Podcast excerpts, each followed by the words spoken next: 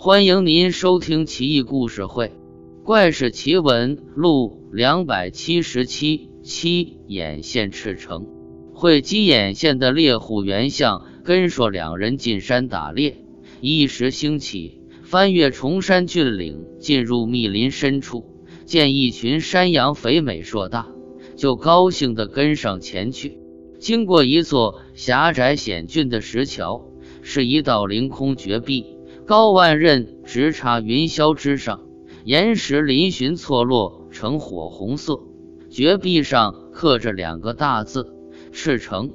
一道细长的瀑布从绝壁之上飞流而下，水汽氤氲，彩虹倒悬，犹如仙境。那群山羊径直走到一处洞穴前，进去就不见了。袁相跟说随之进去。见洞穴之内十分轩敞，奇花异草缤纷其间。不远处有一处石屋，古朴典雅。两个绝色美女端坐屋内，都十五六岁大小，风姿绰约，仪态万方。见二人进来，起身高兴地说道：“早就等着你们俩了。”于是乎。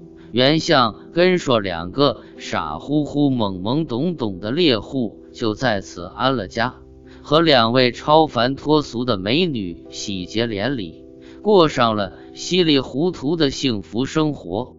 一日，两位美女要外出，对他们说道：“有姐妹成婚，我们得去观礼，你们俩要乖乖的哦。”说罢，两位美女像蜘蛛侠一样。飞身走上绝壁，片刻之间消失无踪。袁相跟说：“早在此地得腻歪了。他们爱吃肉，美女爱吃果蔬。他们目不识丁，美女却经常读书赋诗，念得他们头疼。他们以前整月都不洗脚，美女却有洁癖，简直是两个世界的人吗？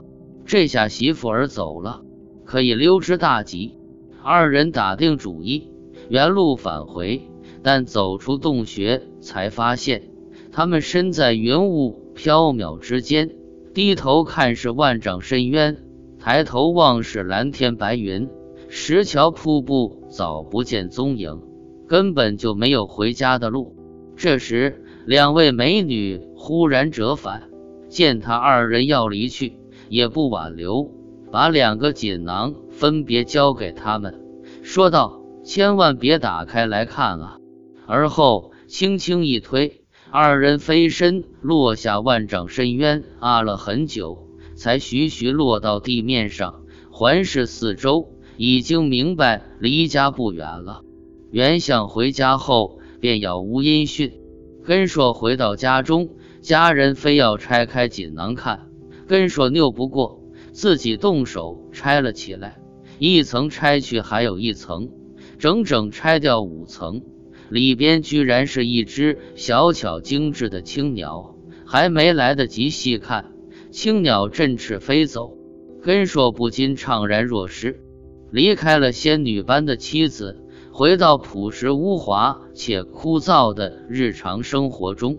根硕惆怅、彷徨、苦闷、忧虑，整日唉声叹气。但耕种时节到了，为了糊口，根硕再次背起了锄头下地干活。每日中午都有家人做了粗茶淡饭送到田里。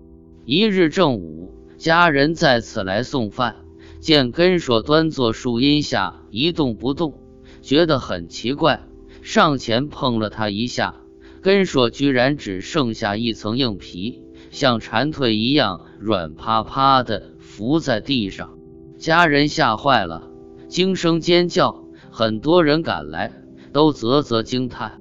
有人说，根硕肉身蜕变，早已飞升成仙了。人像蝉蜕一样，只留下一层皮，真是令人毛骨悚然啊！